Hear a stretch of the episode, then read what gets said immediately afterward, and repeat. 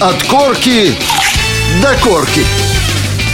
Здравствуйте, дорогие друзья! На Радио ВОЗ, официальной интернет-радиостанции Всероссийского общества слепых, вы слушаете программу «От корки до корки». У микрофона Олег Шевкун. Сегодня у нас необычный выпуск этой передачи. Пишется он в полевых условиях. А, и я думаю, вы это услышите и в записи, и в том, как наши участники беседуют, потому что мы собрались за небольшим, но очень уютным столом с людьми, которые отличаются двумя важными качествами. Во-первых, они работают в библиотеках. Во-вторых, это люди, которые занимаются техническим обеспечением библиотек. Это люди, которые реально ведут библиотеки в 21 век. Или ведут библиотеки уже в этом самом 21 веке. И говорить мы сегодня будем о том, как технические средства меняют функции специализированной библиотеки. Ну, давайте э, пройдем вокруг нашего стола, и я хотел бы попросить наших участников беседы представиться. Естественно, первое слово даме. Арикова Юлия, программист Пермской краевой специальной библиотеки для слепых. В Пермской краевой библиотеке для слепых есть программист?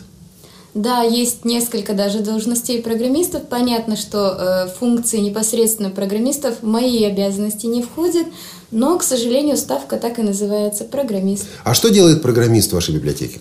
Э, программисты в нашей библиотеке исполняют функции библиотекарей, педагогов, консультантов – отчасти программистов и прочее, все, э, в чем нуждается рядовой читатель библиотеки. А, Космин Сергей, Приморская краевая библиотека для слепых, а, библиотекарь. А с техническими средствами как соприкасаетесь? А, ну, я как раз являюсь консультантом по всем вот этим приборам, которые выдают. Ну, то есть консультативная работа. Вопрос к Юлии. Вы такой работой тоже занимаетесь? Да, конечно, безусловно. Все те вопросы, которые возникают у незрячих Э, пользователей компьютера, тифлотехники и даже таких элементарных вещей, как, допустим, трость или брайлевская линейка, любой вопрос, он задается читателям, и либо отвечаем, либо ищем возможность как-то ответить на все появившиеся вопросы. Значит, коллеги, в общем, не столь важно, как это назвать. Круг профессиональных обязанностей оказывается более или менее схожим. Ну что же, идем дальше.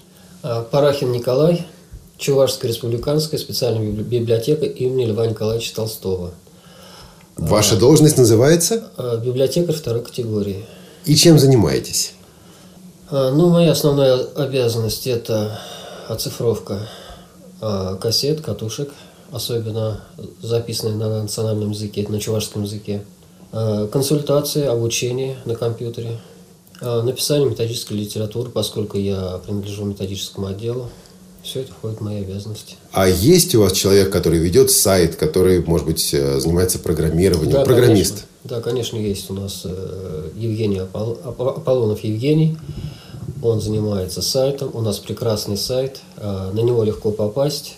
Кириллица, если вы напишете спец-библиотека.рф, то вы попадете на наш сайт. И наша встреча сегодня международный оттенок имеет, потому что есть у нас и гости из города Шимкента или Чимкента. Пожалуйста. Кажахметов Марат Савликалевич, тифлопедагог, реабилитолог Южно-Казахстанской областной специальной библиотеки для слабовидящих и незрячих граждан. А чем вы занимаетесь? Каков круг ваших э, профессиональных обязанностей? Ну, мы занимаемся в основном обучением всех наших незрячих читателей и желающих инвалидов по зрению, обучением чтению письма по системе Брайля, затем уже компьютерной грамотности. Программисты есть у вас в библиотеке? У нас есть отдел автоматизации, которые тоже занимаются этим. Ну что ж, господа, а мы с вами знакомы с библиотеками не понаслышке. Я помню свой первый визит в специализированную библиотеку в Москве. Это полки брайлевских книг, это полки тогда еще рулонов, аудиокниг на катушках, еще даже не на кассетах. Это горы и полки печатных, плоскопечатных книг. Это каталоги, картотеки. А, зачастую это пыль, но все же это такой храм. Это место, где сосредоточено знание человечества. А вот за ну, последние пять, может быть, 10 лет, если вы сможете, ну, скажем так, такой экскурс в историю сделать, а как изменились те библиотеки, с которыми вы соприкасаетесь в которых вы работаете? Десять лет назад, даже чуть-чуть больше, э, в Пермской краевой спецбиблиотеке для слепых в рамках проекта «Безбарьерной информационной среды» для студентов был открыт информационный консультативный центр. Это как раз и был тот первый шаг, который наша специальная библиотека сделала в сторону Тифла IT. Хотелось бы его отметить. Э, далее, тоже э, воспользовавшись средствами гранта, информационно-консультативный центр был э, переорганизован в электронный читальный зал. Были закуплены дополнительные компьютеры, и вот уже электронный читальный зал полноценно начал заниматься обучением незрячих. То есть это вот то, что интересует, я думаю, что в первую очередь. Более того, появились специалисты, э, незрячие, именно специалисты, которые, отражая специфику, могли э, плотно работать с такими же незрячими читателями. Вот, ну это вот все основное, что вот случилось. За последние четыре года э, спецбиблиотека, вот те, то есть четыре года, которые я могла проследить, э, спецбиблиотека наша изменилась тоже достаточно сильно. Э, больше э, стало работы с населением в разных направлениях. То есть, в частности, для кого не секрет э, онлайн-библиотека, в частности, те читатели, которые не могут сами использовать книги из с этого сайта, приходят к нам, просят у нас эти книги, Э, далее какие-то информации э, уже можем найти в полнотекстовых базах данных, которые есть у нашей библиотеки. То есть библиотека в информационном таком э, плане двинулась очень сильно, я думаю. По поводу брайлевских книг, поскольку Пермская краевая библиотека занимается еще и выпуском книг, то есть э, как брайлевских, так и укрупненным шрифтом. Я думаю, тоже э, не секрет ни для кого, что это не остановилось производство. Не слишком был большим спад количества читателей, пользователей брайлевской книги. То есть существуют такие категории граждан, которым недоступна аудиокнига. Это слепоглухие, слабослышащие читатели.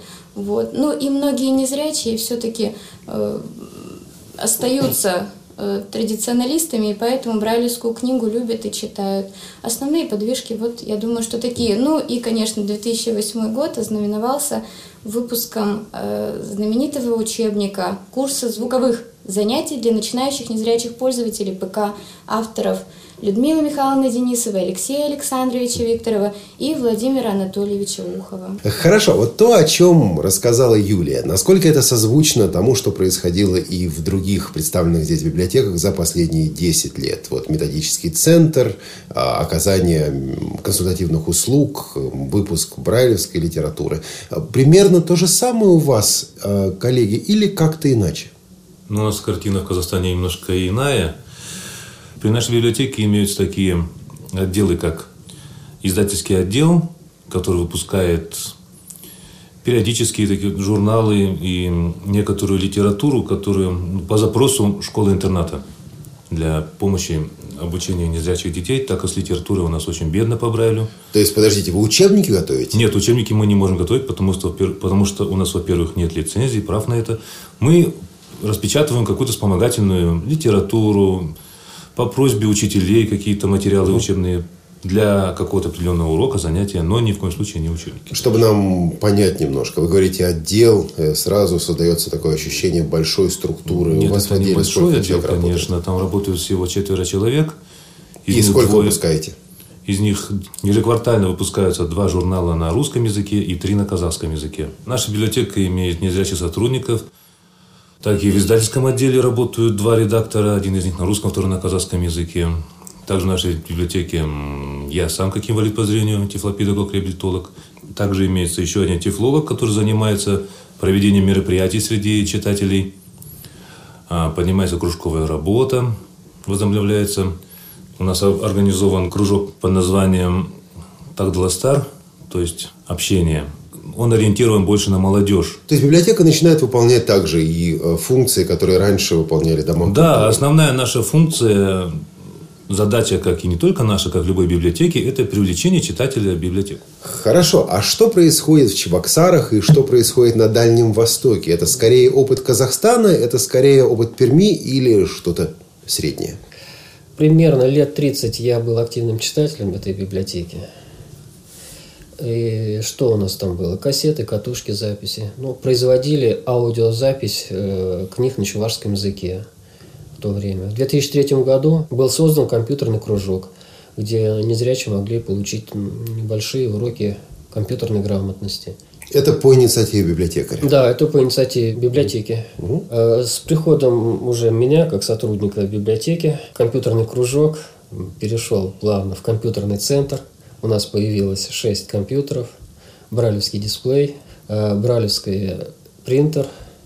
Ну, мы, значит, выигрываем гранты, реализуем проекты по обучению компьютерной грамотности при библиотеке.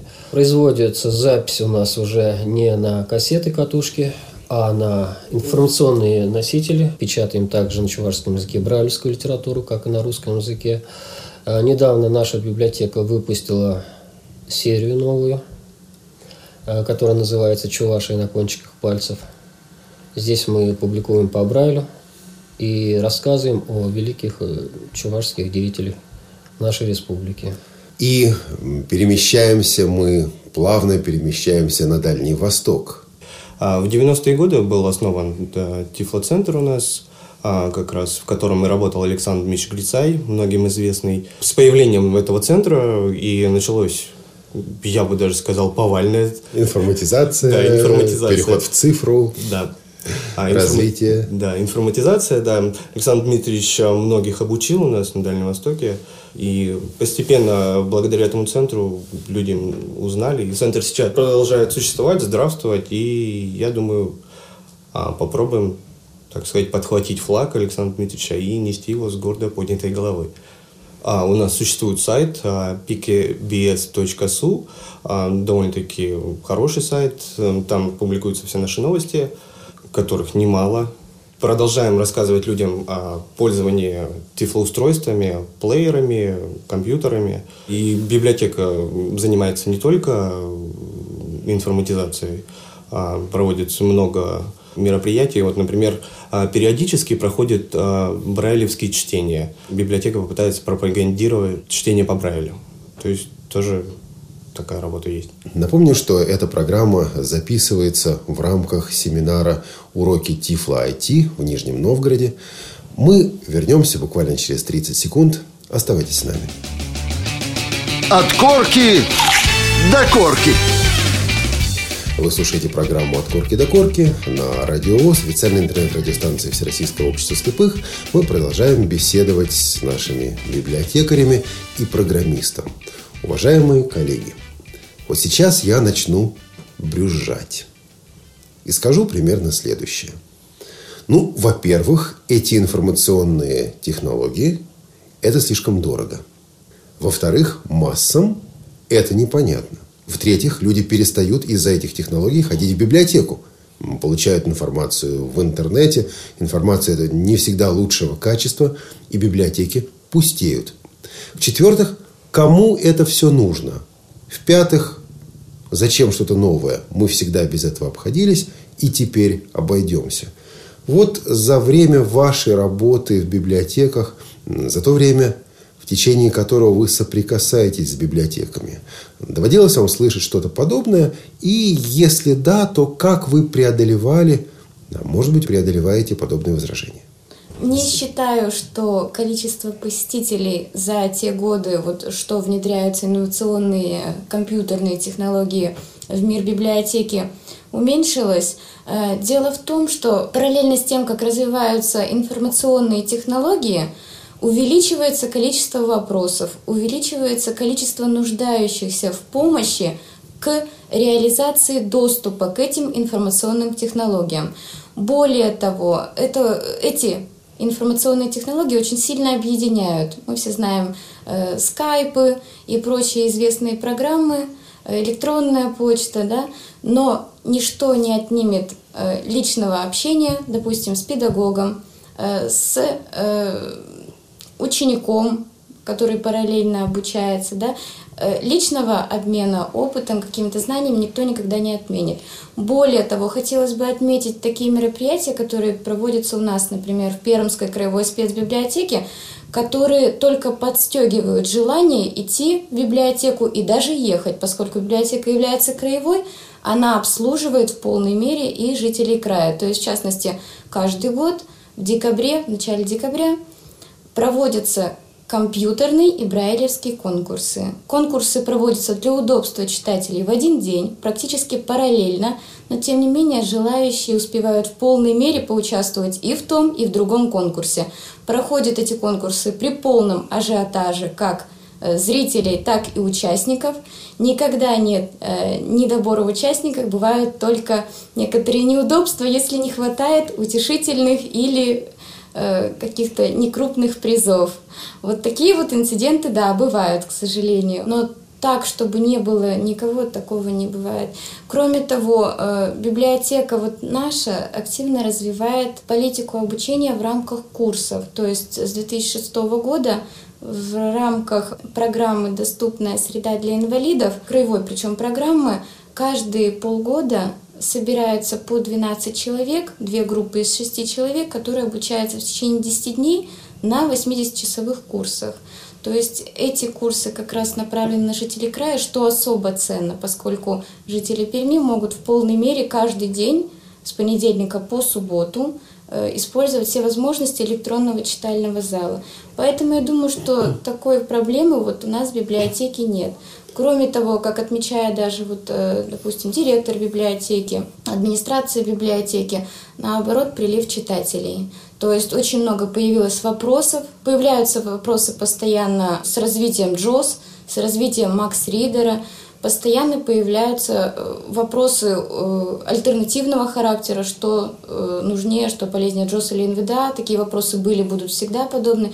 Поэтому нет, таких вот сложностей мы не испытываем. Даже я бы сказала наоборот. То есть мы работаем с Алексеем вдвоем, и бывает даже двух человек на отдел не хватает. Поэтому... Алексей это Алексей, Алексей Викторов? Викторов, да, известный наш Алексей Викторов. Это Алексей Викторов, который неоднократно участвовал в наших программах. В частности, недавно в серии «Доступная среда» вышла программа с его участием о системе Утрофон. И желающие, естественно, как всегда, могут скачать эту программу, как и другие передачи «Радиовоз» на нашем сайте радиовоз.ру в разделе «Архив программ».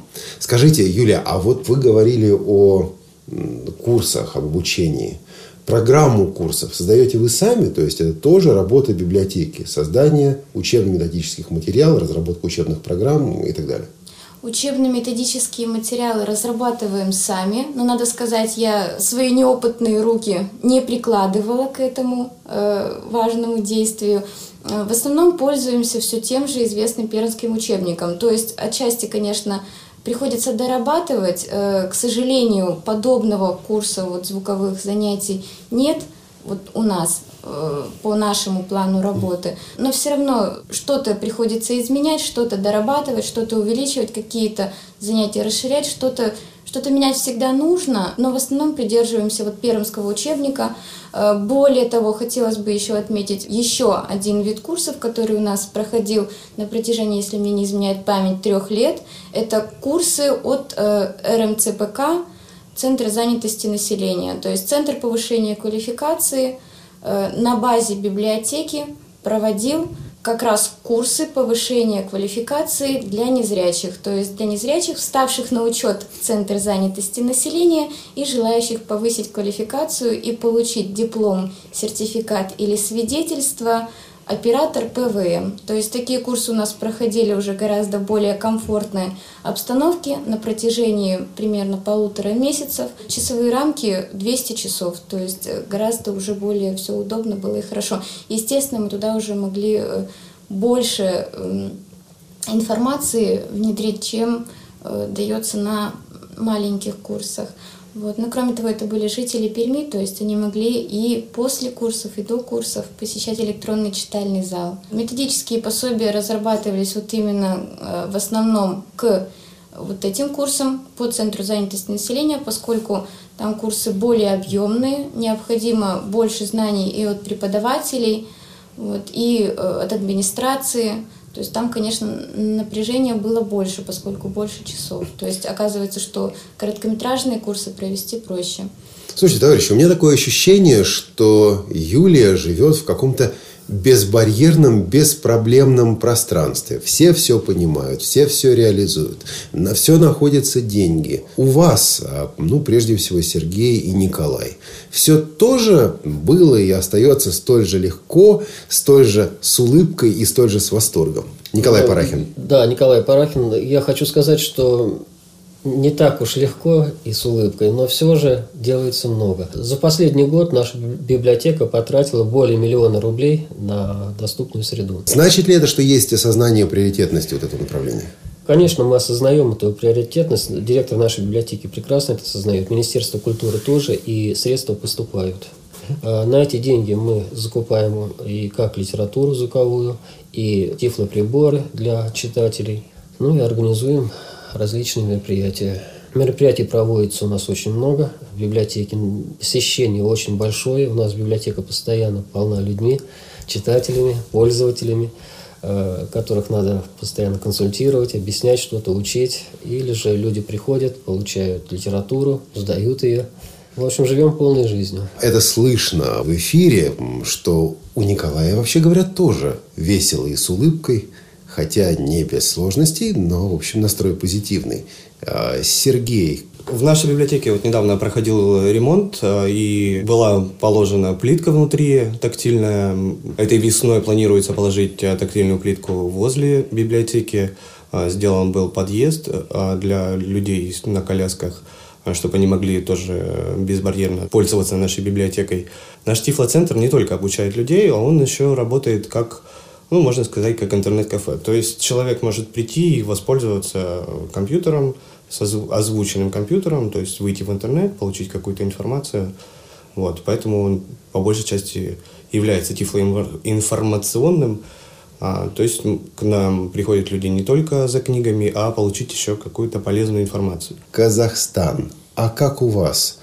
Проблемы, сложности, сопротивление, инерция. Насколько в Чемкенте, Шимкенте понимают важность информатизации и перехода на электронные носители, на электронные и дистанционные способы обслуживания и так далее? Дистанционное обслуживание читателей у нас пока еще не развито.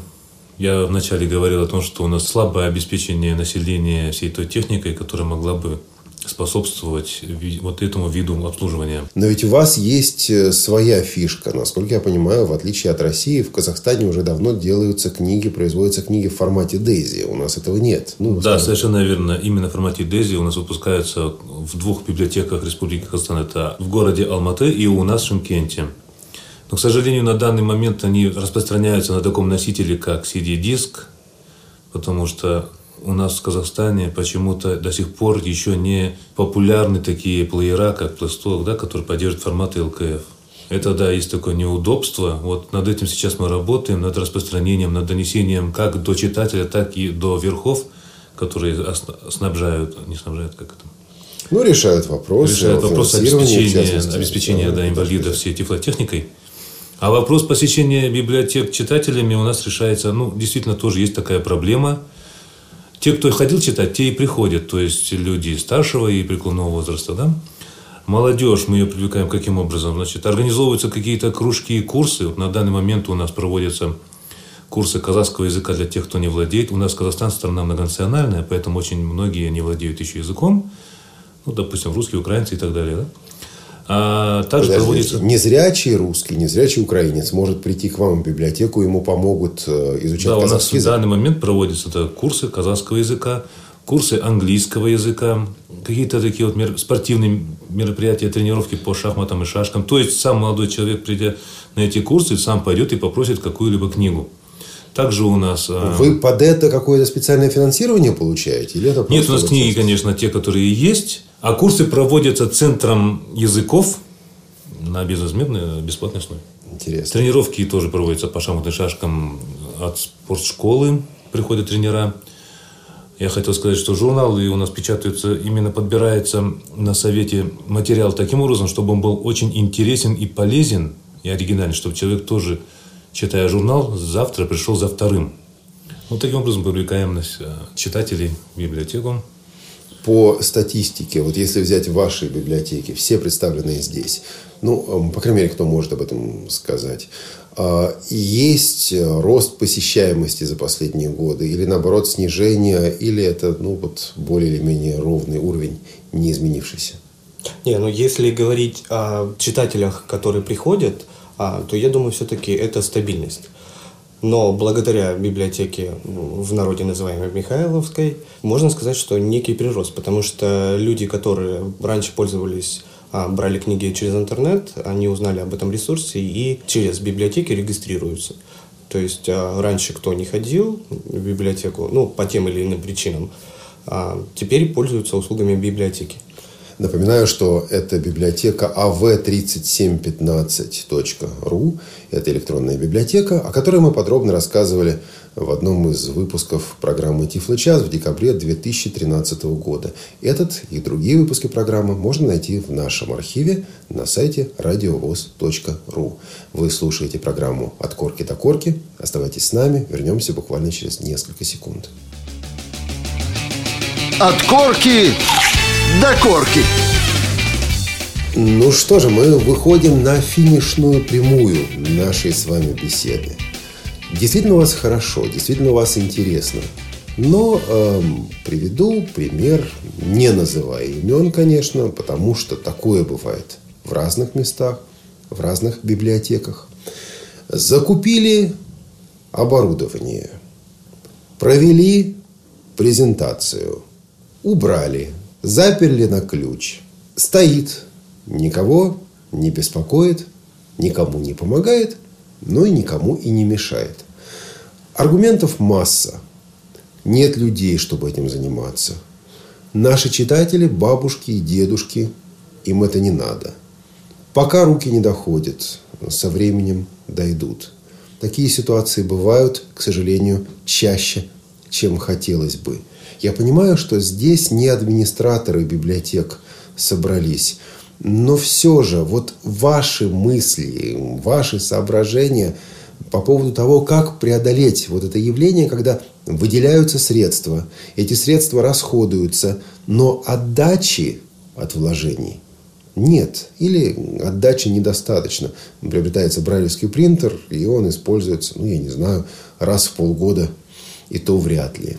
Вот что можно сделать? Это вопрос энтузиазма, это вопрос менеджмента, это вопрос э, заинтересованности управленцев, заинтересованности сотрудников, самих читателей. Ваши мысли по этому поводу? Я думаю, это проблема с двух сторон. То есть, а, если читатель начнет просить, а иной раз даже требовать, то библиотека, я думаю, каким-то образом, которая поступает так нехорошо, все-таки возьмет э, на себя ответственность и начнет использовать то оборудование, которое у них пылится. Сергей, а вам серьезно так нравятся надоедливые читатели? Я не говорю о надоедливых читателях, я говорю о том, что а, если в библиотеке есть какое-то оборудование, и оно человеку нужно, почему, зачем его прятать, когда оно покупалось для людей, а, оно должно работать. То есть э, у нас в библиотеке просто так ничего не простаивает, оно все используется. То есть вы, как сотрудник библиотеки, совершенно серьезно призываете читателей идти в свою библиотеку и говорить, смотрите, у нас есть оборудование, давайте вместе подумаем, как это оборудование использовать.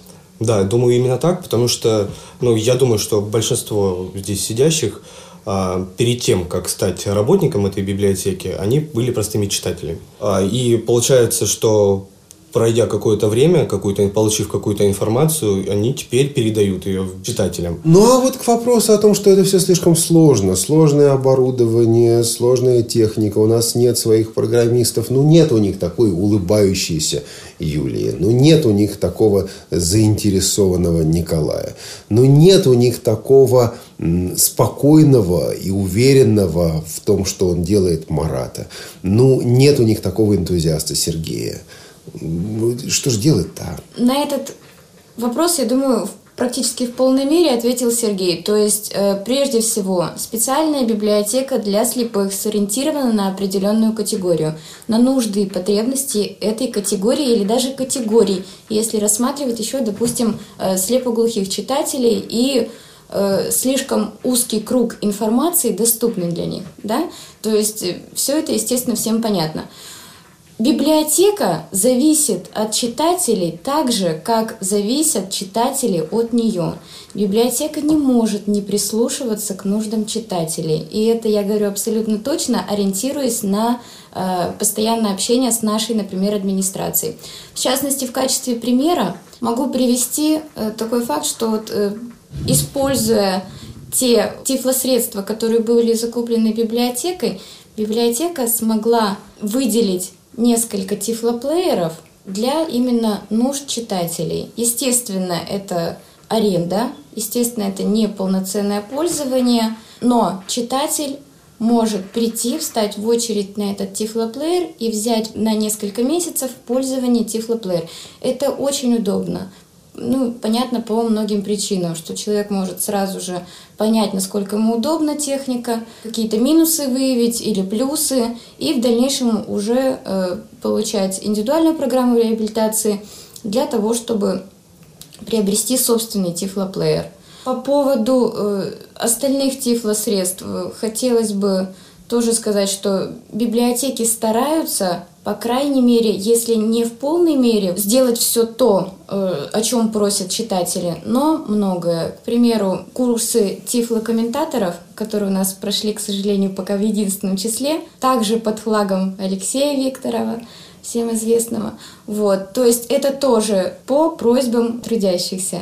Вот, ну и хотелось бы э, сказать также, что те фильмы с тифлокомментариями, которые успешно выпускаются КСРК показываются у нас э, в рамках проекта «Кино на слух». То есть это нельзя уже назвать кружком, это целый кинозал, организованный раз в месяц библиотекой. То есть все это сделано за счет того, что читатели ходят, просят, не требуют, конечно, просят, но э, все это заставляет задуматься э, администрацию библиотеки. Поэтому я думаю, что будет логичным призыв «просите, просите, еще раз просите». А, Николай, вы говорили в начале нашей беседы о том, что библиотека фактически берет на себя функции Дома культуры, а, такого просветительского центра. Для вас а, повседневное общение с людьми, повседневное общение с читателями важно? Насколько это важно? Согласились бы вы променять эту работу на работу человека, который с утра до вечера сидит в офисе за компьютером, вбивая какие-то документы, что-то редактируя, при этом не соприкасаясь со столь сложными порой в общении людьми. Нет, ни за что бы я его не променял. Мне очень нравится общаться с читателями, которые приходят к нам в библиотеку. А, я нужный человек в библиотеке, во мне нуждается, потому что приходит очень много народу. И мне эта работа очень нравится. Можно сказать, я нашел свое место в жизни. И, Марат, фишка вашего выступления сегодня была, пожалуй, в издательской э, деятельности библиотеки. Э, в условиях Казахстана это особенно актуально. Насколько, с вашей точки зрения, опять-таки, никто из нас не имеет там, полного представления о том, как это работает, да, но насколько, с вашей точки зрения, сложно организовать э, такую деятельность. Вот есть некая библиотека, которая хочет организовать успешную издательскую деятельность для восполнения интересов и нужд своей аудитории, незрячих слабовидящих людей. Стоит за это браться или нет? Насколько это подъемно? Оснастить э, издательский отдел несложно. Но, во-первых, это очень тяжело ее содержать. Во-вторых, очень тяжело делать журнал популярным, потому что люди, особенно молодежь, на сегодняшний день все-таки ленятся или не хотят читать по Брайлю. Это единственная проблема. Мы, конечно, занимаемся, там, издаем. Конечно, он пока еще популярен среди читателей, я повторюсь, более старшего и преклонных возрастов. Но молодежь все равно, работая на компьютере и находя любую информацию уже в интернете, уже все меньше и меньше пользуются печатными изданиями? Ну, я надеюсь, что рано или поздно, надеюсь, что рано, все-таки произойдет слияние за счет электронных дисплеев Брайля, за счет новых технических средств. А, слияние брайлевской грамотности и электронной книги. Это было бы очень важно. И учитывая, например, зарубежный опыт, в тех же Соединенных Штатах Америки библиотека Конгресса сейчас организовала выдачу и учет электронных брайлевских книг, когда человек скачивает файл с брайлевской книгой из библиотеки. А, это учитывается так же, как сегодня учитываются закачки, загрузки в библиотеке av3715.ru. А потом человек эту брайлевскую книгу читает на своем дисплее, на своем устройстве. Ну и библиотеки хорошо, и брайлевская грамотность растет, и информация доходит до ее предполагаемых получателей. Ну что же, интересная у нас с вами сегодня э, получилась беседа. К сожалению, время неумолимо бежит вперед. Подведу итог. Очень коротко, буквально парой предложений. Библиотека изначально была центром знаний, информационным центром. Меняются способы предоставления информации. Меняются носители информации. Меняются работники библиотек. Меняемся и мы, читатели. А вот миссия библиотеки остается неизменной. Вопрос лишь в том, как будет реализовываться эта миссия в новых исторических условиях, в новых реалиях, в которых мы с вами живем сегодня, в которых мы с вами будем жить завтра. Осознание того, что у нас есть заинтересованные люди, есть заинтересованные работники библиотек, есть заинтересованные руководители библиотек, осознание всего этого дает нам уверенность, в том, что завтрашний день действительно принесет что-то новое, что-то полезное, что-то неожиданное, что-то, с чем придется разбираться, но что-то, что сделает жизнь незрячих и слабовидящих людей лучше, насыщеннее, богаче.